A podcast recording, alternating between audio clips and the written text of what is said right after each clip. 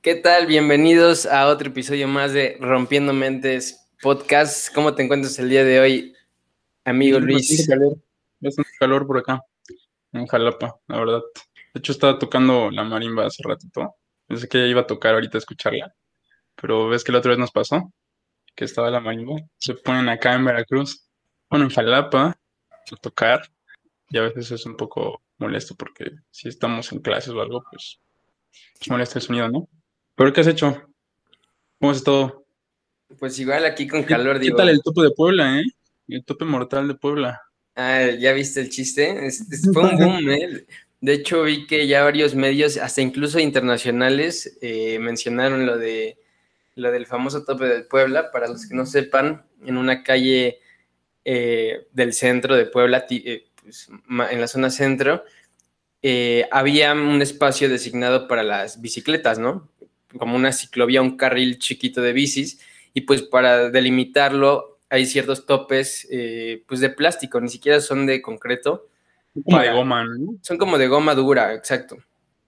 Estos que sirven para, para delimitar como, como límite de, de las banquetas y así. Y pues, de, la semana pasada, varias personas estuvieron tropezando. No, hace como dos, tres semanas, creo.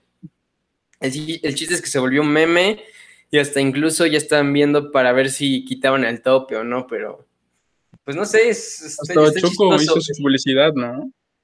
Sí, sí, sí, justo. Y, y digo, no sé, digo, yo, yo la verdad veo lo de la ciclopista súper bien. eh, o sea, porque La verdad, sí.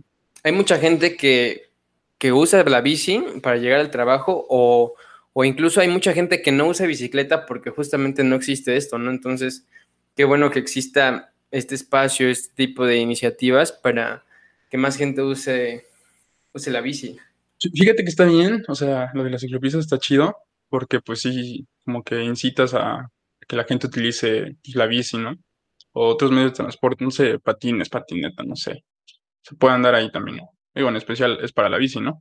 Pero, por ejemplo, aquí en Jalapa acaban de poner también en unas partes y, o sea, siento que no tienen la, como que la educación vial, esas personas, porque sienten que es como si fueran en la banqueta y entonces, pues van, o sea, no tiene un sentido. Entonces es como de, güey, de hecho me tocó ver que, haz cuenta que la calle iba hacia acá, ¿no? Hacia la derecha y estaba la calle y aquí al lado, pues la, para la bici. Y este, y los carros van hacia la derecha y la bici va hacia la izquierda, pero aquí también dan vuelta. Entonces casi se llevan al ciclista por no ir en ese sentido, por no respetar los semáforos, porque sienten que ya, o sea, como son ciclistas ya, ¿no? O sea, creo que también falta un poco de, ese- de esa educación para hacer que funcione realmente bien, ¿no? Digo, al menos aquí en Jalapa y también en México se ve con las bicis, supongo que en Puebla igual, pero está chido que inciten a hacerlo, pero también tienen que dar pues, digamos, las reglas de cómo utilizarla, ¿no? También infraccionarlo si es necesario, ¿no? Porque también puede provocar un accidente como el que te acabo de mencionar. Imagínate, o sea, la bici no te protege de un impacto contra un carro. Justo, y, y yo creo que es un tema, es un tema no complicado, pero sí creo que puede sacar varias preguntas, ¿no? Porque, ¿por qué en otros países de Europa, por qué en otros países eh, fuera de México, la bicicleta juega un rol fundamental como un medio de transporte, ¿no? Y la pregunta sería, ¿por qué en México no funciona así? ¿O por qué las, las intenciones que hay por parte de, ciertas ciudades, por parte de ciertos municipios, pues a veces hasta terminan, lo vimos, ¿no? Siendo un meme o siendo prácticamente inútiles, porque esa es otra.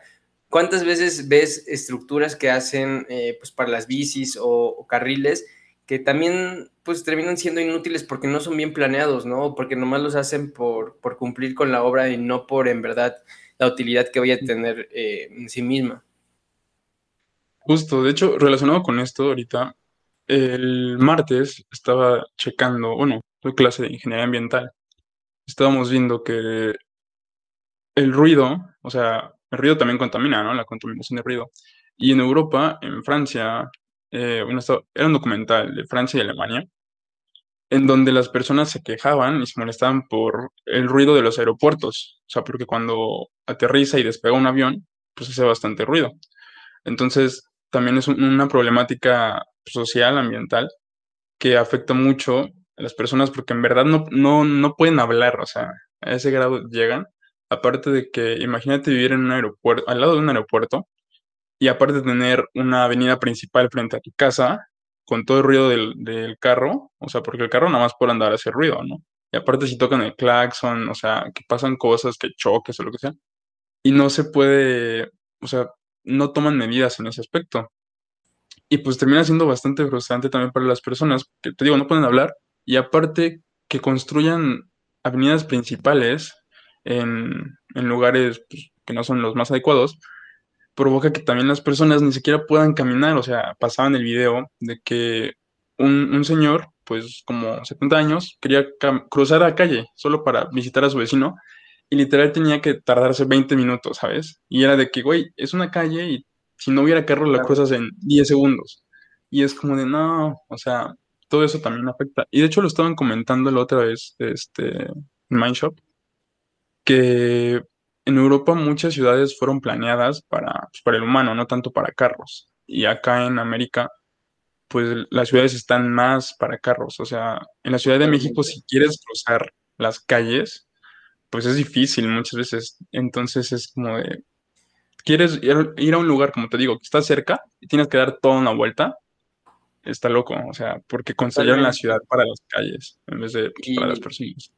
Y creo que es de lo más impactante cuando sales de, México y vas a lo mejor a, Europa, que te das cuenta cómo las mismas ciudades están planeadas para, para el metro. Incluso lo que igual a mí me impresiona mucho es el metro, porque, por ejemplo, en ciertas ciudades que conocí en Alemania, el metro estaba hasta subterráneamente eh, dentro de, de, la mitad del centro de la ciudad, podías tomar un metro que te lleva subterráneamente a lo mejor a las afueras, ¿no? Y es como dices, o sea, eso no es algo que que puedes hacer de la noche a la mañana. Eso, eso ya tenía planación, eso ya tenía, eh, pues, pues sí, cierto trabajo antes para, para sacar la, mayor productividad del transporte público, del metro, de las bicis igual, etcétera, etcétera. Pero digo, yo parte de la parte como de infraestructura de, este tipo de, transportes, creo que algo que juega un rol muy importante es la cultura. Eh, porque creo que a pesar de que a lo mejor en México eh, existen ya ciertas, ciertos lugares donde puedas andar en bici, eh, llega al otro punto que es la cultura. Desde la cultura eh, cívica, o sea, de, no sé, del, andar, pero también cómo manejamos aquí en México. O sea, igual algo que me causa mucho impacto es como aquí, impacto y también da risa, porque por ejemplo, a ti, tú cuando vas manejando o cuando eres peatón y te dan el paso, un vehículo, hasta tú corres, o sea, como, como, si, como si tú estuvieras haciéndole un favor al, coche, o sea, tú eres el que tiene que apurarla a correr para cruzar la calle porque el que te dio el favor fue el del coche, porque no es lo normal. No es lo normal que en México te den el paso un vehículo y es algo que, me vuela la cabeza. En Europa es el contrario, el peatón, el ciclista es el que tiene la, prioridad. Como estaba viendo también en, en, Canadá que ponen este en los carros, dicen eh, ponen en sus retro, bueno, en sus, ¿cómo se llama?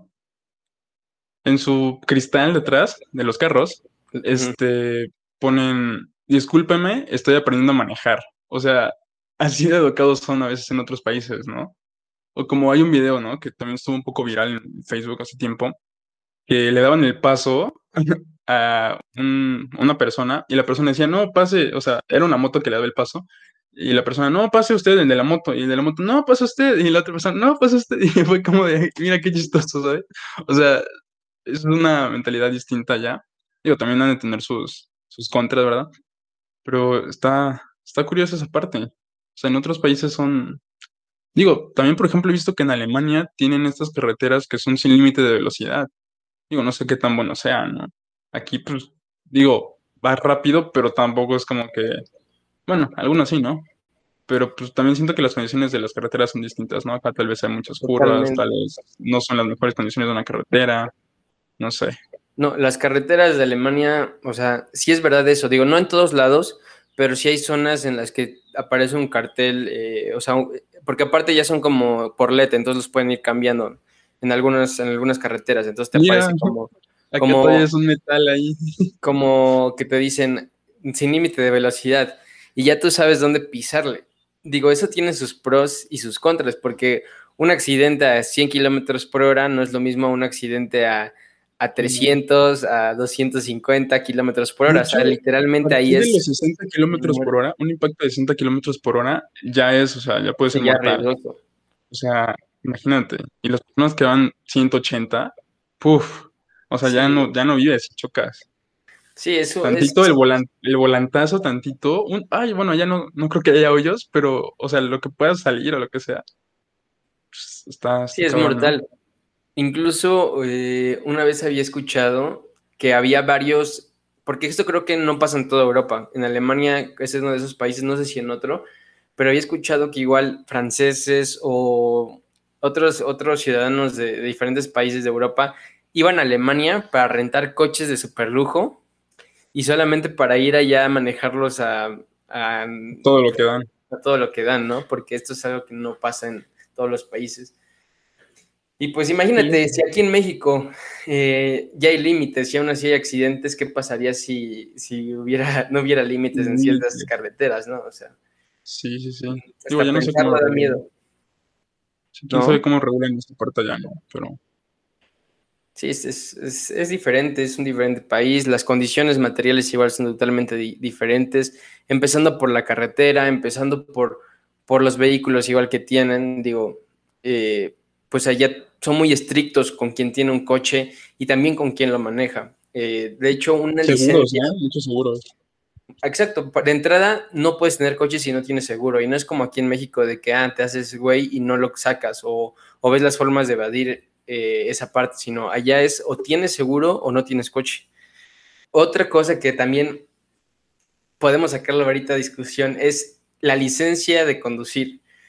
Aquí en México aquí en México, para tú tener un permiso de conducir, bueno, por lo menos en la ciudad de Puebla, lo puedes tener desde los 16 años y los únicos requisitos que te piden es, bueno, cuando eres menor de edad, que te acompañe un tutor o tus padres y que respondas un cuestionario de 10 preguntas en donde literal la mayoría de las preguntas son, eh, si ves un cartel que dice eh, alto, ¿qué tienes que hacer?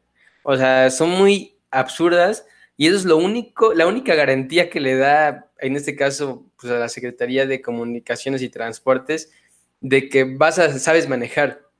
En Alemania esto no pasa. En Alemania tienes que hacer una preparación de aproximadamente de tres meses, tanto teórica como práctica. Creo que práctica tienes que cumplir no sé cuántas horas, pero lo más cabrón en Alemania es la parte teórica, porque te ponen incluso a hacer ecuaciones y no sé qué tanto para calcular, o sea, te preguntan literal, si vas a 200 kilómetros por hora y se te cruza una persona a 100 metros, ¿cuándo tienes, eh, con cuánta de anticipación tienes que frenar? O algo así, o sea, literal es muy complejo lo, eh, tener una licencia en Alemania. Y deja eso, lo complejo. Una licencia en Alemania está alrededor como de 1000 a 1500 euros, que son como 20 mil a 30 mil pesos por una licencia. O sea, nomás ve, ve los contrastes que hay, ¿no? Son mil, pero pesos mexicanos. hasta menos, digo, dependiendo de la, vigencia que quieras tener. De, hecho, en la Ciudad de México me parece que está en 800 pesos, 900, por ahí así. Aquí, aquí en Jalapa igual, o sea, yo cuando fui a sacar mi licencia era, o sea, nada más vas, quieres sacar tu licencia y te ponen un sonido. Dicen, eh, te vamos a ir poniendo sonidos, cuando dejes de escucharlos, este, nos dices. Ah, pues escuchaste hasta aquí, ¿no? O sea, para ver qué tan buen sonido tienes. Este, te preguntan, ¿manejas con lentes? No. ¿Necesitas lentes? No. Te ponen el sonido, te ponen a ver unas letras, a distinguir como unos circulitos con puntitos de colores y ver qué números ves. Y creo que ya. O sea, en media hora menos, ya la sacaste, haces eso, pagas regresas, te esperas como 20 minutos, te dan la licencia ya. Listo. Y no, de hecho, estaba hablando con mi tío de eso, porque mi primo en Monterrey justamente eh, estaba sacando su licencia. Y me estaba diciendo mi tío que eh, igual toman un curso de teoría, pero me parece que es más enfocado al reglamento, no tanto hacer ecuaciones, cosas así. Me parece que es más enfocado al reglamento pues, vial de, de Monterrey. Y, este, y después toman un mes, si no me equivoco, ya de, práctico. O no sé si es a la par, no recuerdo muy bien esa parte, pero llevan teoría y llevan eh, práctica. Y también el de teoría creo que son 40 minutos que les ponen para realizar el examen. Entonces también bajo tiempo.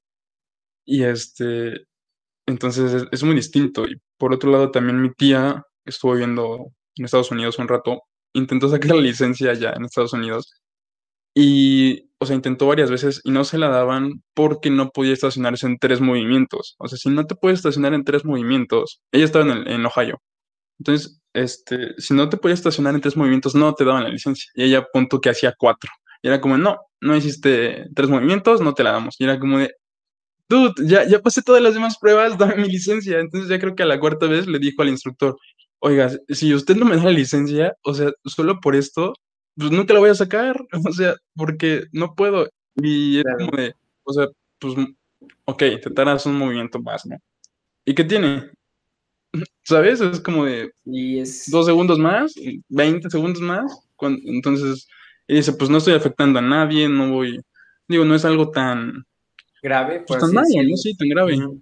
Entonces, pero así de, de, rigurosas son las reglas en Y es que yo creo que eh, eso es algo que caracteriza a ese tipo de países, ¿no? Como lo estricto que son con sus leyes, con sus reglas pues aquí en México, lamentablemente o afortunadamente, porque también creo que eh, es parte de, como que si eres tan estricto, tan riguroso en eso, como que pierdes también creo que esa sensibilidad, pues empática o humana hasta cierto punto en algunos casos, digo, por supuesto que tiene muchísimo valor que sean tan estrictos y todo eso, ¿no? Pero, pero ¿qué pasa cuando es así como de plano, oye, no puedo, o sea, no me sale, no, no porque no, no quiera, sino porque pues mis capacidades no me dan o no sé. ahí es cuando entra el, tema, ¿no? Y aquí en México tal vez si fuera el caso, pues dirías, no, bueno, ¿qué pasa? ¿Cómo le hacemos? Y ya te diría, bueno, está bien, te, te la doy. Y allá Simplemente imagínate. Eso o bye. Imagínate que en México la licencia te costara 20 mil pesos, o sea, que mil dólares. O sea, que te costara mil dólares. ¿Cuántas personas manejarían, güey. O sea, ¿cuántas no manejan? O sea, muy pocos podrían pagar una licencia y aparte un carro. O sea, no. imagínate. Y aparte que, te multaran fuerte por no tener la licencia, ¿sabes? Totalmente. No, y hay otro tema muy importante, porque por ejemplo en Alemania dices, ok, no tengo licencia, no pasa nada, el transporte público es de primera, es suficiente. hay metro, puedo ocupar la bici, me puedo ir caminando sin, ningún riesgo. Aquí en México... Y hay las condiciones para que lo puedas hacer. Las condiciones materiales son favorables, pues por si no tienes coche, no tengas que ocupar coche. En México, el coche literal yo creo que es un medio de transporte esencial. Digo, claro, también te puedes mover en, transporte público, pero hasta incluso familias de, de clase baja en México tienen un cochecito, aunque no funcione de la mejor manera, pero tienen que tener un coche porque es la única, porque dependen de ese coche para su trabajo, para, para poder ir a recoger a la esposa, para poder ir a dejar los hijos a la escuela. O sea, es, muy, muy esencial. Simplemente nada más vivir en la Ciudad de México sin carro, o sea, pues no sé, Está, está loco, ¿no? Digo, está el metro que también es bastante eficiente, pero no es igual. O sea, porque te bajas del metro y a veces pues, las cosas no te quedan tan cerquita o quedan entre dos estaciones de metro y pues tienes que caminar y no es como que camines un minuto, ¿no? Caminas como media hora, 40 minutos y luego 40 de regreso y es como de, no puede ser. Entonces, o sea, sí te sirve bastante el metro en México, la verdad. Pues, o sea, estuve allá mucho tiempo, pero, o sea, tener un carro hace bastante diferencia. Oye, pero ¿no crees que también eh, en la Ciudad de México tener un coche implica cierta forma a veces igual una algo negativo en el sentido de que hay tantos coches en Ciudad de México que, bueno, Ciudad de México es conocida por, por las horas pico que, que pues literal no, para avanzar 5 kilómetros tardas una hora. Sí, 40 minutos tardas más o menos, sí. Es que depende, o sea, yo, yo tenía esa idea como de, güey, me voy en metro y mejor me voy en metro a irme en carro. Pero sí, por ejemplo, para irme en metro, pues tenía que agarrar primero, o irme caminando y caminar como 20 minutos, 15 o 20 minutos al metro, o agarrar un camión que iba a tardar como, ponle un poquito menos de 10 minutos, ponle que 7 minutos, por ahí así, 5 minutos, ponle.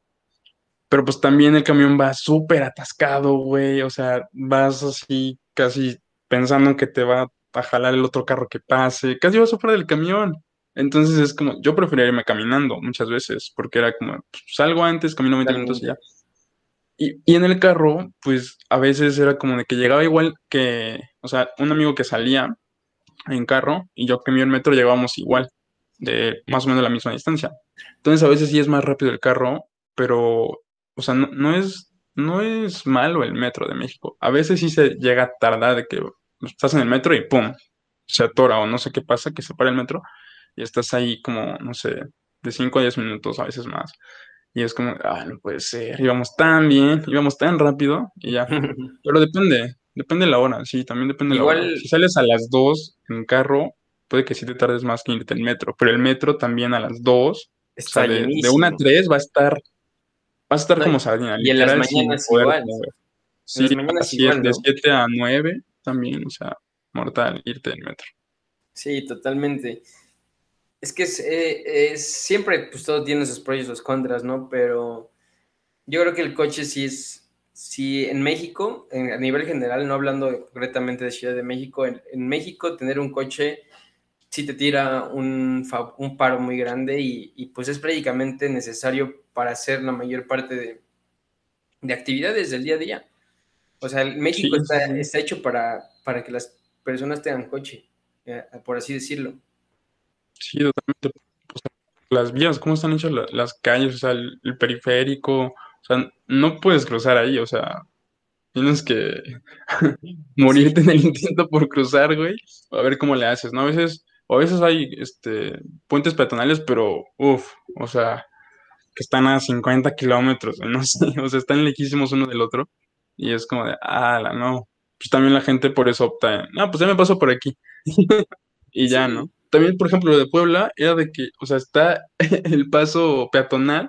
Ah, no, pero las personas no pasaban por el paso peatonal, era justo por el tope, ¿no? Eso es otro, ¿no? O sea, ¿por qué aquí en México, digo, sé que no están las condiciones ideales, pero en donde las están, en donde hay puentes, este, donde están bien hechos los puentes o en las zonas así como nuevas de Puebla, sí llega a haber como unos puentes cada un kilómetro, cada dos, y aún así la gente prefiere arriesgarse y cruzarse la Tliscayol, que es una, avenida aquí en México, en Puebla de cinco carriles, cuatro, depende. O sea, es una avenida grande que los coches van pues en promedio como 80 kilómetros por hora. Y prefieren cruzarse por ahí a caminar a lo mejor 200 metros más, 100 metros más y pasarse por el puente. Yo también creo que es parte de, bueno, lo mismo, de la cultura que, que tenemos tanto de al manejar, pero también del peatón, ¿no? Sí, sí, es que es más divertido cruzarte por ahí. Sí, totalmente. Pero sí, o sea, no, no debería ser ya, o sea, en Puebla y como dices que están los puentes, pues sí deberían usarlos. Aparte, pues los pagaste tú, ¿no? Con tus impuestos, con los poquitos impuestos que puedes ver reflejados, pues ya úsala, ¿no? De, de Exacto. Pero, eh, falta un poco de, educación vial, digo, incluyéndome, porque pues, también seguramente he hecho cosas que... Sí, sí, pues, también. no, ¿verdad? Pero Igual y no son mal vistas como en otros países, tal vez son normales aquí, pero... Ahora, voy a, voy a tocarte un poquito, va de la mano, pero yo cuando voy al tema de la moral, al tema de la moral se me hace muy curioso sobre todo cómo se, se maneja la gente o cómo, se, cómo interactúa la gente cuando, por ejemplo, aquí en México sabemos cómo funciona todo esto, ¿no? Pero tú cuando eres mexicano y vas a un país eh, europeo, Estados Unidos, donde la gente tiende a respetar más estas normas, estas este, pues, reglas. Por ejemplo, en Alemania yo cuando estuve, hay casi en todas las calles de la ciudad, una ciudad promedio, hay semáforos para el peatón. Digo, aquí igual en México, pero no en todos lados. Allá prácticamente en todos los cruces importantes va a haber un semáforo para el peatón. Incluso va a un botoncito para que lo aplastes y te dé el paso. Y lo curioso es que la gente ya lo respeta, o sea, si no viene ningún coche, ahí están los cinco alemanes este, esperando a que el, semáforo del peatón le dé el verde para que puedan pasar. Y pues tú como mexicano a lo mejor al principio dices, ah, no, pues me paso, no viene nadie, ¿no? Pero ya cuando estás ahí y pues ves que los alemanes, bueno, las personas que son, que viven allá están, están parados y están respetando, pues tú mismo como que... Te sientes mal, ¿no? Como que te, sientes mal y, te, terminas siguiendo las reglas. Aquí tengo dos preguntas. ¿Por qué? y bueno, eso fue uno, ya al final lo, terminas haciendo, se hace parte de, tu día a día, porque así lo hacen todos. Incluso te ven mal si te pasas la calle. O sea, allá se ve mal si tú te pasas la calle y está el semáforo en, en, en, rojo. para el patrón. Digo, también aunque depende. no venga ningún carro. Sí, aunque no venga ningún carro. Aunque también depende de la ciudad en la que estés. Por ejemplo, Berlín es un poquito más abierta y más joven les vale más eso. Pero en promedio sí es así como de si te pasas, te ven, o sea, sí te quedan viendo. Pero ok. Ah, sí, güey. Exacto. Pero es curioso que, por ejemplo, allá lo haces y ya cuando llegas a México, por lo menos a mí me pasó que digo, ah, pues voy a intentar este, seguir esto que aprendí. Pues está chido, ¿no? Como que, como que te sientes bien moralmente, ¿no? Si respetas Y en eso llega un amigo, güey, apúrale. Y me sales corriendo y dices, bueno, pues ya ni pedo. Y hay veces que yo estaba aquí en un cruce de, de la Puebla, de Puebla Promedio y había semáforo de peatón y ponle que estaba, estaba en, rojo, ¿no? Y a lo mejor venía un coche y, venía el próximo coche tarda, venía en 500 metros, que te da perfectamente tiempo para pasar. Y yo me quería esperar y así eran como de mis amigos o, incluso primos así, no, güey, yo vente, de no hay que esperarnos a que esté el verde. Sí, no, güey, ya vente. Hasta, y es lo contrario, aquí te ven mal. Si bueno, no te ven mal, pero como que te dicen que eres el raro aquí, ¿no? Eres como, ¿por, qué estás estás esperando a que esté el verde? Es, muy curioso. ¿no? Sí, eso, está difícil porque, o sea, en eso, aparte de que dices de cruzar las calles en México, dices como de, ¡córrele que ahí viene el otro carro! ¿Sabes? Es como de, o sea, creo que cualquier mexicano hace eso de que, o sea, ve un carro a 500 metros y es como de, o sea, como que te vas caminando despacito, despacito, pasa el carro, y quedan los 500 metros entre carro y carro, y te pasas, ¿no? O este, o ves que viene bien lejos el carro y dices, hazme a tiempo y corres, ¿no? O sea, corres sabiendo que puede pasar algo malo, que te tropieces con un tope, por ejemplo, güey, y mocos. Y, o sea, digo, es chistoso verlo desde afuera, pero también peligroso y no sé cómo, o sea, sería mejor eh, pues, respetar las reglas, ¿no? Por, por algo están. A veces para romperse, ¿no? Pero también para respetarlas, ¿no? Total, y yo creo que, digo, vuelvo a lo mismo, por algo es que pues los países de Europa están así como, como están, ¿no? Porque aunque sea tan insignificante como respetar el semáforo del peatón, la gente lo hace, ¿no? Y eso creo que es, creo que habla muy bien, bueno, no deja que hable muy bien, creo que, creo que es como la, una de las pocas razones por la, por la cual son tan ordenados esos países, por la cual pues su eficiencia, eficiencia es tan buena, ¿no? Digo, creo que todo eso tiene que ver. Sí, respeto, ¿no? O sea, que sí respetan más cosas. Sí, ahora, te voy, a, te voy a contar otra anécdota que igual pasa aquí en Puebla, que a mí me sorprende cañón y hasta eh, a mí me gustaría llevarle el caso a, un sociólogo, a un psicólogo incluso, porque se, se me, me, me vuela la cabeza, ahorita te lo voy a contar. Pues como sabes, aquí en Puebla y en todo México ya hablamos de lo que pasa en el día a día al caminar, al Los usar coche. Exacto. No te ofendas, yo también soy pipope, güey, yo también soy pipope. no, no, tranquilo. Pero mira, mira esta, mira esta genialidad que solo pasa en Puebla, creo. O bueno, es de las pocas veces que he visto que pasa aquí. Digo, seguramente se replica en otras partes de México, pero mira, aquí en Puebla hay una zona, pues, un poquito de, de la alta, eh, bueno, no de la alta, sino una zona un poquito más eh, eh, ordenada, más nueva, que se llama zona de Lomas de Angelópolis. Es un... Es un El lado de Sonata, ¿no? Exacto. Sonata es como el centro comercial de, de, Lomas de Angelópolis, pero alrededor hay muchos clústeres, hay muchos fraccionamientos de, que viven casas, ¿no? Digo, una casa en promedio te debe costar como 3, 4 millones de pesos. de Puebla, ¿no? Algo así, ajá, algo así un poquito diferente porque literal son puras zonas residenciales. Pero bueno, aquí el, punto es que cuando tú llegas a esta zona, hay topes, hay semáforos y todo, hay rotondas, y lo curioso es que aquí es que la gente lo respeta. Eh, o sea, tú llegas a, a Lomas de Angelópolis y en la rotonda tienes preferencia, o sea, no tienes que esperarte a que pase el otro, sino se paran, en los, pasos peatonales tienes que darle el paso. O sea, imagínate, estás dos kilómetros después de Lomas de Angelópolis, esas reglas se rompen. Pero estando aquí, estando aquí, la moral cambia y, actúas de manera diferente. O sea, tú lo que haces fuera de Lomas de Angelópolis, que a lo mejor normalmente no le das el paso al peatón, aquí tú te paras y si tienes a tres coches atrás, no te importa, te paras y pasa el peatón. Y no te van a pitar. Y, no, te, pitan.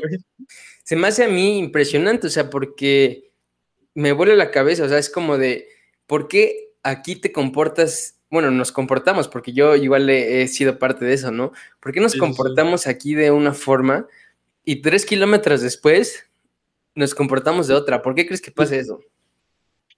¿Crees que de cierta forma nos intimide, nos intimide, no sé si es la palabra correcta, nos intimide como que esa zona, o sea, el saber que hay como que alguien o personas pues, digamos, más ricas, con mayor poder adquisitivo, eso. O sea, ¿crees que eso aplique? O sea, ver tanto eso. Porque, o sea, cuando vas a Sonata, cuando pasas por Sonata, tampoco es como que haya tantos carros. O sea, puede, a veces hay donde vas tú solito y la respetas. O sea, tampoco es porque estés viendo que el de adelante la respetó, sino que vas tú solito y dices, bueno, o sea, aquí, como veo que es la zona pues, nice, pues vamos a respetarla. O sea, ¿crees que la zona es lo, lo que, lo que haga cambiar esa parte? Yo creo que no. Yo creo que no porque, digo, yo vengo muy, bueno, vengo muy seguido aquí, eh, digo, en Lomas, y no, no se me hace que, sea eso. De hecho, siento que incluso los que más tienden a, faltar estas, esta cierta de, reglas internas de Lomas son los foráneos. O sea, cuando, cuando tú luego te das cuenta cuando alguien eh, pues no, no, conoce la zona o es la primera vez que viene porque se pasa las rotondas o porque no respeta esas, ese tipo de moral interna que existe aquí. O sea, tú te das cuenta, o sea, yo, yo que vengo muy seguido, me doy cuenta este, quién no es de aquí. Hasta, hasta luego con mi primo le digo, ah, seguro este no es de aquí porque se pasa. Hasta le, le termino pitando porque digo, ah, este no es de aquí pero ya los que viven aquí ya saben cómo se maneja esto y pues funciona totalmente. Yo creo que es más eh, como una moral que se construye, o sea, es como, como que, entras a una, no sé, dime, dime. Pero ¿por qué, solo, por solo crees que ahí se construye la moral? O sea, porque dices que pues a 10 kilómetros ya valieron que son esas reglas, o sea, porque solo, o sea, entras a la zona y es otra moneda. O sea, por eso, por eso me refería a la zona como tal. O sea, la zona te cambia pues, la forma de ver ahí pues, la viabilidad, bueno, la vialidad. Es que yo creo que más em, que la zona es cómo se comportan los demás. Porque, por ejemplo, es algo similar a lo que, a que yo sentí cuando estuve en Alemania y veía que se esperaban eh, cuando cruzaban la calle o sea, porque tú a lo mejor la primera vez que vienes, pues no sabes qué onda y, piensas que es como fuera de, no, normal en México, no te pasas las rotondas, es como el que primero acelere pasa, o si hay un peatón, pues, este, pues, si y ves que no está cerquita, pues, pues te da tiempo de, la aceleras incluso para, para que pases tú primero y pues el peatón después, algo así, no sé. Pero tú llegas aquí y te das cuenta que así no es esto. Entonces como que dices, ah, ok, como que agarras la onda de, aquí no funciona así. Yo creo que es más esto. ¿por, qué crees que ahí sí pasó eso? porque las personas que viven ahí, ahí manejan de esa forma, ¿no? Pero salen de, de Sonata, de Lomas, de Angelópolis, y ya manejan de otra forma. O sea, ya no están en esa zona y ya manejan distinto. ¿Por qué solo ahí dentro? Mira, creo que también tiene que ver mucho porque tal vez se sienten parte de aquí. O sea, se sienten parte de, de Lomas. ¿Lo cuidan más por eso? ¿Quieres decir o algo así? Bueno, es que también, eh, por ejemplo, en Lomas de Angelópolis tú tienes que pagar eh, tu mantenimiento. O sea, en el clúster tú pagas eh, la cuota, digo, depende mucho de los clústeres, pero tú pagas una cuota que sirve para el mantenimiento de tu clúster, pero también cierto porcentaje de esa cuota se va para, para la administración general de todo, que pues, porque de hecho eh, se podría decir que Lomas de Angelópolis es, un, es una zona privada. O sea, las calles, todo eso no llega al ayuntamiento y pavimenta, sino directamente Lomas de Angelópolis gestiona eso. Entonces, pues, es como, yo lo veo como un tipo de mini ciudad privada. No en todos los ámbitos, pero parte de, porque si te das cuenta, el o sea, la, la figura de autoridad no es, ok, no hay, la policía sigue siendo la policía, pero en los clústeres hay vigilantes, hay una seguridad de, la zona privada. Eh, igual los que, los que arreglan la calle son este, pues, contratados privadamente. Los jardineros son igual de una empresa privada. Todo es privado, o sea, todo literal funciona como, como si fuera una ciudad privada, o sea, y literal el mantenimiento del que pagas equivaldría a los impuestos. Yo así lo veo. Y, Pero aparte también pagas los impuestos, ¿no? y aparte, pues pagas tus impuestos. Supongo, quiero pensar que sí lo Este, ¿Y crees que sería mejor, o sea, digo, no, todas las personas pueden darse el lujo de vivir en una mi ciudad, ¿no? Aparte, porque pues, primero es muy caro, luego tienes que mantenerla y, o sea, no, no te da, bueno, a la mayoría de las personas en México no, no va a dar para vivir en una, en una zona así, que está muy bonita y todo, pues sí, está chida, es privada, o sea, es residencial nada más, tiene unas que otras tiendas por ahí, pero pues no es fácil vivir ahí tampoco, ¿verdad? Exacto, ¿no? Y, y también, ¿qué porcentaje de la población vive aquí? O sea, digo, Puebla es una ciudad mediana, digo, está en el top 5 de las ciudades más grandes de México. Digo, no sé exactamente cuántas. Puede ser la quinta, puede ser, porque puede ser Ciudad de México, Monterrey, Guadalajara, no sé cuál es más grande. No he visto mucho Guadalajara. Lo Querétaro, y Puebla. Y Puebla, ahí se van. Puede ser. Sí, o sea, son de las más grandes. ¿Qué porcentaje de la población vive en esta zona?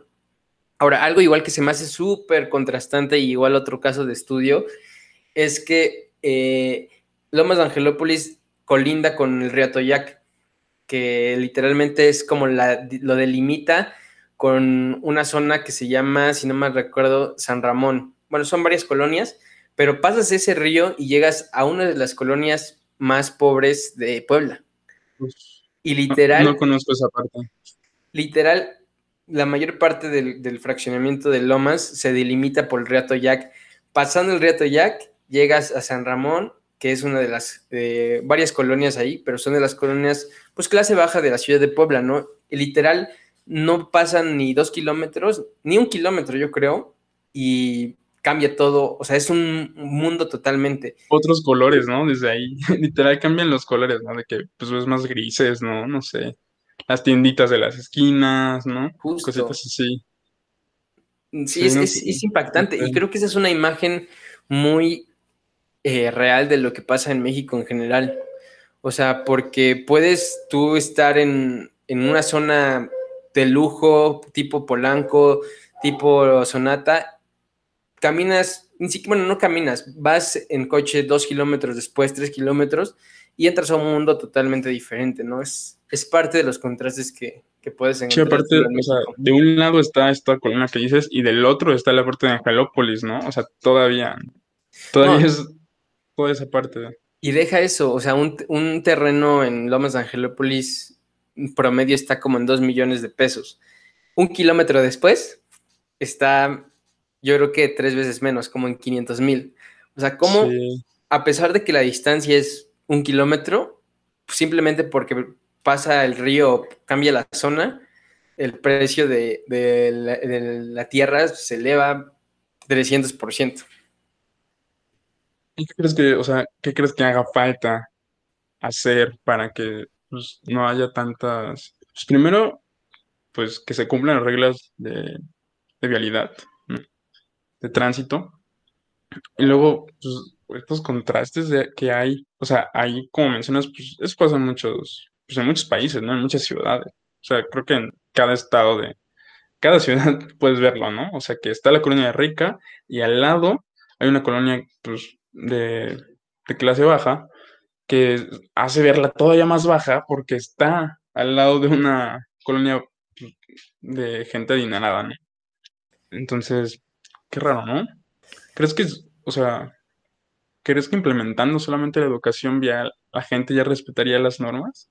O sea, en Monterrey, te digo, si, si hacen esos exámenes de reglamentos, son más enfocados a eso y prácticos, pero digo, pues no, no todos van a manejar bien, ¿verdad? No todos van a respetar las, las reglas, a pesar de haber tomado un, curso, haber leído el reglamento, haber tenido un examen de reglamento. O sea, ¿qué más se podría yo creo, hacer? Yo creo que ahorita que estabas preguntándome por qué creo que pasa esto aquí, digo, obviamente hay varias respuestas, ¿no? Pero creo que no podemos ignorar las condiciones materiales que, que se viven aquí. Y creo que va muy de la mano con, con la respuesta que me estás dando, digo, con la pregunta que me hiciste de si es suficiente con, las, con el reglamento vial.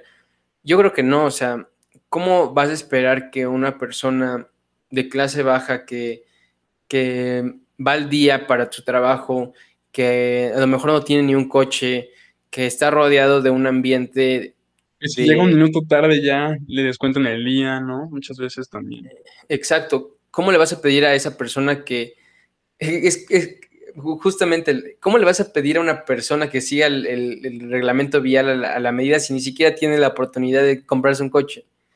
O sea, es algo así, o sea, tal vez incluso aquí en Lomas Angelópolis puede que las cosas funcionen tan bien porque las condiciones materiales son las óptimas.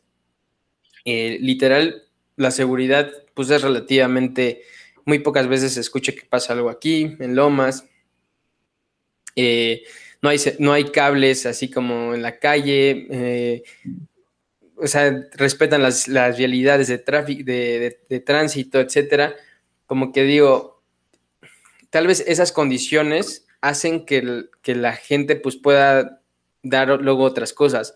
Pero si te vas luego a, a otras zonas de, de, Puebla, en donde no existe esto, en donde pues literal el ambiente cambia totalmente, las condiciones materiales cambian totalmente, pues ¿cómo les vas a pedir que se comporten de la mejor manera cuando pues las condiciones son deplorables, ¿no? O sea, no, no solo es, o sea, hacerles saber las reglas a las personas, sino que también hay pues, cosas más grandes, ¿no? Por ejemplo, el ejemplo que te daba de, de la persona que si, si, llega tarde a su trabajo, digo, tal vez no un minuto, pero pues si llega 10, 15 minutos tarde, pues es como de ya no llegaste, te descuento la hora o cosas así, que muchas veces ni siquiera es por culpa de esa persona, no es porque tal vez alguien más no respetó la regla y chocó y hizo un caos, ¿sabes? Y, y pues esta persona iba en taxi, iba en Uber, iba en lo que sea, iba en bici, ¿no? Y ya, o sea, digo, va a haber, digo, esa persona va a tener que después del accidente tener que ir rápido a su trabajo pensando en que si no, pues le van a descontar ese dinero que pues, probablemente no gane tanto, ¿verdad? Y, pues es todo un ciclo, ¿no? Y, o sea, habría que enseñarlo, sí, deberíamos tener noción al menos de reglamento, porque muchas personas no, no es como que leen el reglamento vial, de tránsito, o sea, veces lo has leído, o sea, sí. ¿Y cuántas veces, cuántas personas han leído el reglamento, ¿no? Y tal vez lo leíste una vez y ya lo leíste una vez y ya cambió dos veces más y es como de, pues quién sabe qué cambió, pero ya me suena parte. No, y, pues, a veces las reglas, a veces hay reglas importantes, nuevas, que hay que saber. Sí, no, y aparte también te preguntas de qué tan útil ha de ser que tú sepas el, del inicio a fin cómo es el reglamento de tránsito cuando todos los demás no lo conocen o no, lo, van a usar. Prácticamente termina siendo inútil. imagínate que todo el mundo ya leyó el reglamento pero no lo respetan. Entonces, ¿qué van a hacer las personas si ven que las personas no respetan su reglamento? Pues tampoco lo van a respetar. O sea, también eso es creo que un poco lo que pasa en Alemania, de que si les hacen leer este, pues, el, reglamento, les ponen su examen eh, teórico, su examen práctico, y terminan respetando las reglas. Y pues se ve reflejado en, pues en su educación de vial, de manejo, ¿no? Que pues, es muy distinta aquí, como mencionas. Totalmente. Y creo que podemos conectar lo que estamos hablando con eh, un poquito la meritocracia, lo que hablabas de, de, que hay gente que trabaja, llega un par de minutos tarde y ya le descuentan, ¿no? Y se vuelve un círculo vicioso. Y te voy a comentar aquí algo igual, hablando de Lomas de Angelópolis, que, que me he dado cuenta y que pasa. Como te mencionaba, cada clúster tiene un, un, este, una seguridad privada que es el que se encarga de autorizar las entradas. clúster te refieres a, fraccionamiento, ¿no?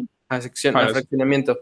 Cada fraccionamiento tiene un vigilante o más dependiendo del tamaño que se encarga de darte el acceso o, de, o no y llama a los residentes, etcétera. Estas personas tienen un trabajo de 12 horas, me parece. ¿Por qué?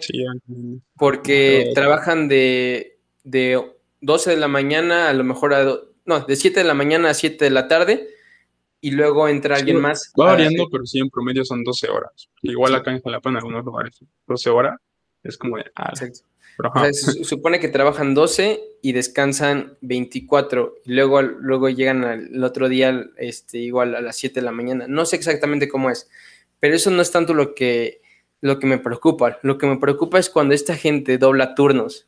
Porque sí, hay veces en las que les toca doblar turnos, que les dicen, ¿sabes qué? No llegó tu compañero, te va a tocar quedarte. Imagínate. Renunció tu compañero. Oh, va a haber uno nuevo dentro de una semana. exacto, exacto. Y, aparte no tienen los mejores sueldos. 5 mil pesos, 6 mil pesos tal vez, 8 mil ya sí, a lo mejor son los que se quedan de, en la caseta principal. Aparte, imagínate, o sea, simplemente 12 horas en un cuartito, güey. O sea, en un cuartito de 2 por 2 güey. No, Con una televisión o un radio y ya. No, deja eso. Es mucho peor que eso. O sea, ojalá subieran así. Te lo digo porque yo lo he visto con mis propios ojos y te juro que yo trato de. O sea, hay veces que, les digo, oye, ¿quieres una coca? ¿Quieres un refresco? Que eh, si tengo comida o así les compro, porque de verdad es mucho peor que eso. O sea, aparte que les toca doblar turno, eh, no se pueden mover de ahí. No, hay veces que, que, tienen que abrirte la pluma ellos, o sea, tú vas a entrar y ellos se abren a abrirte este, la, reja y cierran. Y imagínate cuántos coches no les abren. Luego, ¿cuánto tiempo? Imagínate, luego está un, una sola persona por, por caseta. Entonces, ¿a qué hora va a comer? ¿A qué hora va a ir al baño? O sea, ni siquiera, imagínate estar en ese trabajo que ni siquiera no, puedes hay personas que llegan y si esta persona está en el baño es como que empiezan a pitar y es como de, güey. Exacto, es como de, güey, ¿para qué te estoy pagando, pinche gato? No sé qué. Me ha tocado ver a gente así que se le pone el pedo y no sabes el coraje que me da. Porque, porque luego se quejan los, los que viven y es como de, pinche gato, te estoy pagando, ¿dónde estás? Y es como de, güey, ponte en su lugar. Imagínate estar trabajando 24 horas, abriendo y cerrando rejas y, que te den ganas de ir literal a, cagar, a hacer del 2 y que no puedas ni estar 5 o 10 minutos tranquilo porque ya estás presionado de que te van a pitar y para abrirle la puerta. O sea, es, es literal, se me hace unas condiciones terribles y que muchos la ignoramos. O sea, como que, como que no nos somos conscientes de eso. Ahora, otra cosa, imagínate, trabajas 24 horas, te vas a tu casa, ¿a qué? A dormir, literal. Vas, llegas, a lo mejor hasta incluso llegan a su casa a trabajar, no sé, ¿no? No sé cuáles sean sus condiciones en su casa, pero por en el mejor de los casos llegan, comen, se duermen. Despiertan, a lo mejor están unas 3, 4 horas con su familia y después se vuelven a ir al trabajo y no creas que vienen en coche, porque la mayoría de estas personas no tienen un coche, se vienen o en transporte público o incluso muchos se vienen en bicicleta. Llegan en bici, Y luego de nuevo el mismo círculo vicioso. Esa es. Y luego que les digas, que les diga Carlos Muñoz o que les diga uno de estos, eres pobre porque quieres, o, o échale ganas, o, no, estás, no estás progresando porque no tienes el hambre. Es como de, güey, ¿cómo chingados quieres que progreses si ¿Cómo no va a tener el hambre dormir, güey? ¿Cómo no va a tener el hambre para.? O sea, él no quiere estar haciendo eso toda su vida. O sea, muy pocas personas supongo que han de querer eso toda su vida. Y justo hace rato estaba viendo un video en YouTube, no recuerdo qué video, pero decía un comentario de que yo solo quiero una casa, ¿no? O sea, relacionado a esos temas. Creo que era un, un video de sentido de la vida o algo así, ¿no? Creo que era de esquizofrenia natural, si no, si no me recuerdo. Y había un comentario que decía, yo solo quiero eh, tener una casa. Y dije, a la madre, o sea, solo quiere tener una casa. Y había un comentario, o sea, que le respondí a ese comentario que decía, este, tu comentario me hace ver eh, la poca hambre de éxito que tienes. Una cosa así, ¿no? Y fue como de, güey, ni siquiera sabes cómo está él. O sea, probablemente él vive en una cajita de cartón, güey, ahí arrumbado, atrás de Lomas de Angelópolis, güey. Y tú le estás diciendo que su éxito es una porquería, güey. O sea, él, él aspira por eso. Y yo solo pensé, oye, más bien da gracias porque tú puedes pensar en aspirar a algo más que una casa. Y, o sea, el éxito, pues, a, final de cuentas, es, es relativo. Para ti algo de exitoso va a ser distinto a lo mío, ¿no? Si a mí no me gusta la pintura y tú eres un pintor y pintas bien chido, pues tu éxito me va, me va a dar igual, ¿verdad? Entonces, pues, como de, hay cosas que tenemos muy metidas en la cabeza que es como de, güey, o sea, este tipo solo quiere vivir bien, no, no es el tener una casa que te va a hacer feliz, porque también ponía, es que una casa no te va a hacer feliz. Es como de, güey, es que al fin puede tener algo suyo, o sea, al fin puede, puede percibir el trabajo que, que hizo durante años en una casa. Eso es lo que le va a dar felicidad, no tanto la casa en sí. Entonces es como de, güey, qué comentarios que pues, terminan siendo esa parte que dices, ¿no? Eres pobre porque quieres, ¿no? Porque solo piensas en tener una casa, porque no piensas en tener un yate, un avión, o sea, güey, porque no me da, o sea, si apenas me va a dar para conseguir una casa, menos para todos esos demás lujos carísimos, aparte. Totalmente, ¿no? Y aparte entra el tema de, de tiempo, o sea, de recursos físicos. O sea, ¿qué hora quieres que esta persona que trabaja 12 horas llega a su casa se tarda otras dos horas de transporte, una de ida y otra de regreso. Le quedan 10 horas. Duerme, duerme 7, si le bien le va, despierta y luego se tiene que volver a ir. ¿A qué hora quieres que, se ponga a estudiar, güey? O sea, ¿a qué hora quieres que, se ponga a aprender, no sé, inglés? Aparte implica, o sea, por ejemplo, si tiene familia, es como de, güey, ¿qué tiempo de calidad le das a tus hijos? O sea, vas a estar dos horas con tus hijos, con tu esposa, o sea, también pierde o sea, es triste de ambos lados, de la familia y de esta persona que no está con, pues, con sus hijos, con su esposa o esposo, depende. O sea, ¿qué, es un vida. Es un círculo vicioso en todos los sentidos, porque imagínate, el hecho de que también los hijos no tengan este espacio con su papá o este espacio con su mamá, que, que vean que, o sea, que no nazcan en un entorno familiar saludable, e idealmente hablando, eso les va a afectar, güey. Eso les afecta y, al final están estos, estos niños igual van a estar condicionados de cierta forma al mismo futuro que su papá. Y aunque tú les digas, no, es que eh, no les echó ganas a la escuela, no es que no, no sacó 10 en, en la secundaria donde estuvo. Es o igual, o igual esas personas ni siquiera buscaron el trabajo después de estudiar, sino que lo buscaron aún sin haber terminado de estudiar. O sea, tal vez al, no sé, en secundaria, a los 14 años, era como de, güey, vas a ser portero de aquí, ¿no? O vas a tener que ser cuidador. O sea, ya a los 15, 14 años, y pues es como de, oye, o sea, o estudio, o trabajo y como, o estudio y no como.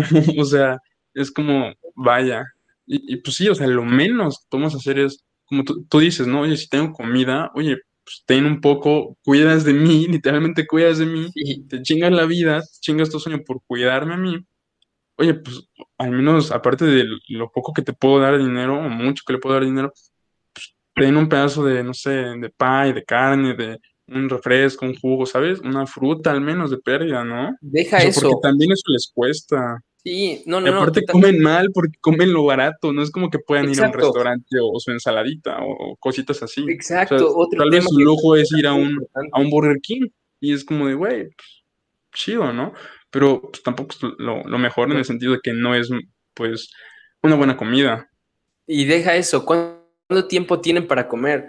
O sea, comen, imagínate todo, digo, porque todos a veces tenemos prisa y comes rápido, pero imagínate toda, toda tu vida bueno, mientras estés trabajando ahí, comer rápido, porque vuelve a lo mismo, o sea, estás en chinga, o sea, no puedes, no tienes una hora de comida, es como de, si llega una persona, de, interrumpes tu comida y vas a, abrir la puerta. Y a mí me ha tocado verlos y es como de, si por mí fuera yo me bajaría a abrir la puerta, o sea, te juro que, no, no está padre. Y también eh, tocaste un tema muy importante que es el de como si tú tienes algo un detallito que darles, dáselos, ¿no? O sea, es, un buen detalle, es un buen gesto.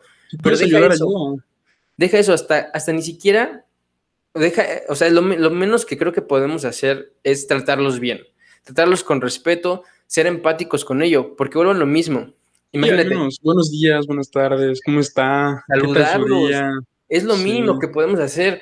O sea, a mí me ha tocado ver que, que hay gente que aparte de todas estas condiciones terribles en las que están eh, trabajando, llegan y, les vientan la madre y les dicen de hasta lo que se van a morir, los, prácticamente les dicen, ¿quién, ¿tú quién crees que soy? No sé qué. O sea, lo mínimo que creo que podemos hacer es tratarlos con respeto y tratarlos al mismo nivel de nosotros, porque ni él, ni él es más que yo, ni, ni yo soy más que él, tratarlos al mismo nivel, o sea, porque hay veces que llegan gente con prepotencia a decirles hasta lo que se van a morir y es como de, o sea, lo mismo que tenemos que hacer. Güey ya está triste, güey, ya no le digas más, porfa, ayúdalo mejor. Digo, no todos van a estar tristes, pero, o sea, sí, al menos ser, ser agradables con ellos, no ser una buena persona. Sí. Te digo, unos buenos días también yo lo veía con los intendentes de mi, de mi escuela, de que, güey, o sea, están limpiando las escaleras y las personas suben y suben y nadie es como de, oye, buenos días, buenas tardes, ¿no? Hasta luego. Y yo veces los decía y era como, ah, hasta luego, buenos días, buenas tardes. Y ya, tal vez ni siquiera sabe mi nombre y no sé su nombre, pero oye, es como de, oye, mira, alguien me vio, o sea, alguien sabe que estoy aquí. Alguien, Justo eso, güey. Alguien me saludó, ¿sabes? Alguien aprecia un poquito, aunque sea lo que hago por, pues, por, la escuela, ¿no? Digo, porque sin los intendentes en una escuela, pues sí estaría muy socio una escuela. Digo, mi escuela no, no es chiquita, pero, pues, o sea, tener esos detallitos, ni siquiera, o sea, con todo mundo, no solo con esas personas por, ¿cómo se dice? Por pues por verlas hacia abajo, sino con todo mundo. O sea, ¿por qué no ser, ser un poco más amables? Saludar, dar las gracias. Con Totalmente. Y lo, y lo más triste es que incluso en una sociedad como la que estamos, dar tan siquiera buenos días o buenas tardes llega a ser un acto único, tan único que esa persona se va a acordar de ti si te ve, o sea, se va a acordar porque no es lo normal. O sea, estamos en una sociedad en donde lo raro es que saludes, en donde donde implica algo, es, es como un acto de rebeldía, es como hacer algo que no se hace. Justo, güey, eso que dijiste de normal, o sea, yo por ejemplo, cuando, mi, cuando yo salía a caminar con mi abuelo aquí en Jalapa en Puebla, mi abuelo siempre pues, es una persona pues, muy amable, muy bromista, pero cuando salíamos a caminar, él siempre llevaba su boina, llevaba una boina. Entonces, si veía a alguien, a quien fuera, güey, era como de, ah, buenas tardes, y se quitaba la, pues, la boina, se lo ponía aquí en el pecho, ah, buenas tardes, ¿no? Digo, tal vez no a ese extremo, eh, ser todos, ¿verdad? Pero él lo hacía así, o sea, buenas tardes, ¿no? Mucho gusto, hasta luego, y se quitaba la boina, ¿no? O sea, y, y bueno, en un señor, pues mayor, como que lo ves un poco más normal, porque dices, ok, fue educado distinto. Pero yo me he dado cuenta, como yo vi que él lo hacía, y pues las personas era como, oye, mira, me saludó, qué chido, ¿no? Que no sé qué pues yo también empecé a saludar a las personas de la tiendita de la esquina, de la panadería, ¿no? Ah, hasta luego, ¿no? Pero en la calle, o sea, mi abuelo, aunque no conociera a la persona y se iba caminando de su casa a la tienda de la esquina y veía a alguien, ah, buenas tardes, ¿no? Y, si yo lo hacía, era como de, ¿qué pedo, güey? No te voy a saludar porque pinche extraño, pinche raro, güey. Porque no es lo normal hacerlo, no es lo normal dar las gracias, no es lo normal saludar, no es lo normal ser amable con las personas. Entonces eso está muy raro que se haya perdido. Y no entiendo muy bien por qué, porque creo que a todos nos gusta. Oye, gracias por hacer esto, ¿no? Oye, que te aprecien las cosas que haces está chido, la verdad. Pero ¿por qué, se, ¿por qué se perdió y por qué nos ven mal ahora hacerlo? O sea, si voy por la calle ahorita y le digo buenas tardes a alguien, es como de buenas tardes, o sea. Sí, hasta, hasta, hasta, hay veces que. Como de, güey, bueno, no te saludo, gracias, ¿no? O, sientes que te van a secuestrar, o no sé, güey. Es que, también está esa parte de inseguridad, ¿no? Sí. Pero está, está chistoso y raro y triste.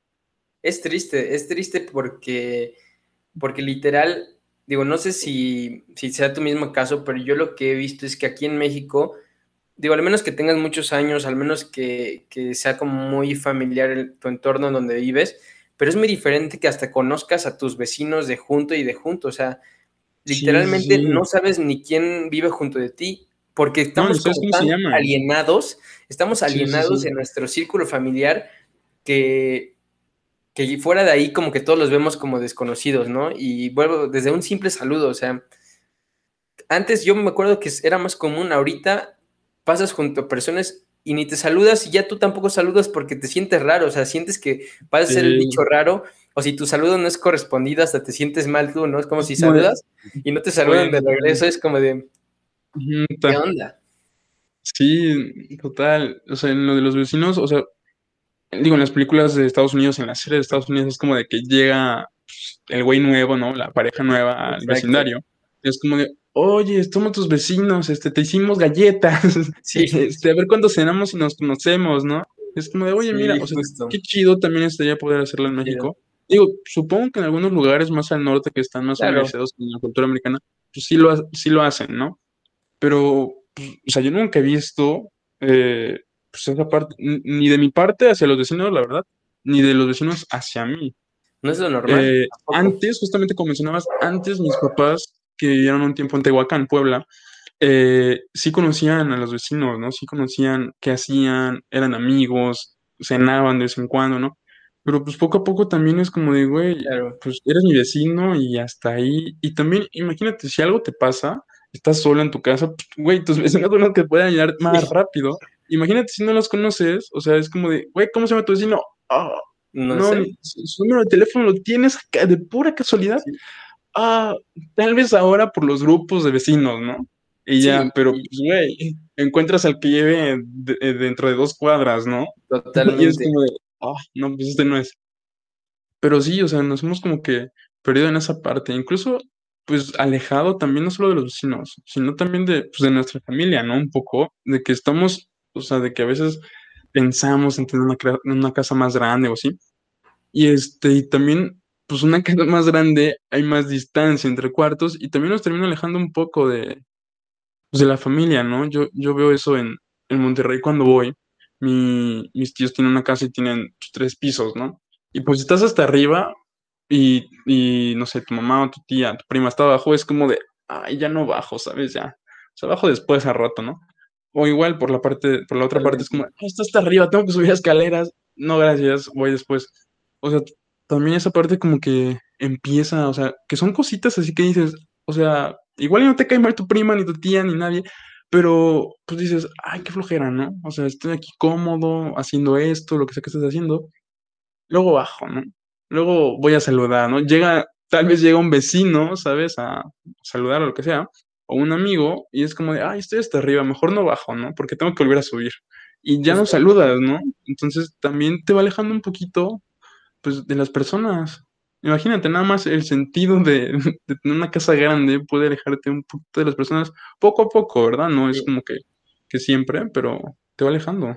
Pero yo creo que también, digo, igual para ya ir concluyendo, el, este tipo de pequeños gestos como el saludo, digo, creo que la humildad, esta parte de, de no sentirte más que nadie, eh, se enseñan desde muy chico. O sea, yo me acuerdo que literalmente, como tú dices, ¿no? Desde tus abuelos, tus papás, no sé, te decían, aunque sea de la panadería, aunque sea quien sea, salúdalo. El saludo es lo mínimo, o sea, y yo me acuerdo igual, desde que chiquito me decían, saluda a tal, saluda a tal incluso con la familia, porque hay veces que cuando eres chiquita ni a, tu, a tus tíos es como, ay, a los tíos, pero esos pequeños este, gestos, siento que a la larga te dejan mucho. Y bueno, Luis, para, para ya ir concluyendo, ¿te parece que, que, pues a todos los que nos escuchen les digamos que pues todo se empieza con un pequeño saludo, ¿no? O sea, creo que es el primer gesto. Saludo es bastante útil. Si no lo hacen, si no lo hacen por por buena, por buena acción, pues al menos háganlo por conveniencia, ¿no? Digo, ya, ya de pérdida, aunque suene feo, ¿no? Pero a mí me lo decía mi mamá de que, oye, menos den las gracias si no lo quieres hacer porque realmente tenés que hacerlo, pues al menos por conveniencia, porque después esa persona a la que le diste las gracias puede ayudarte, puede darte algo, puedes conocerlo, o sea, Totalmente. que pues, es algo bastante, o sea, conocer a las personas en el sentido de realmente conocerlas y no conocerlas porque te van a dar algo o porque puedes obtener de ellas algo, sino realmente conocerlas es algo bastante chido, hablar con las personas, conocerlas, convivir con ellas, pues es algo pues único y más ahora, ¿no? Que pues muchas veces hacemos otras cosas menos convivir con las personas. Justo, y lo mejor es que no te cuesta nada, ni un solo peso. O sea, solo un segundo de tu tiempo. Buenas tardes. No te y buenas noches. y buenas noches. Y bueno, Luis, este, muchas gracias por otro podcast. Muchas gracias a todos los que nos están escuchando y nos vemos pronto. ¿Algo más que quieras decir? Saluden, pero nosotros nos despedimos, así que bye bye. Nos vemos. Nos vemos. Bye.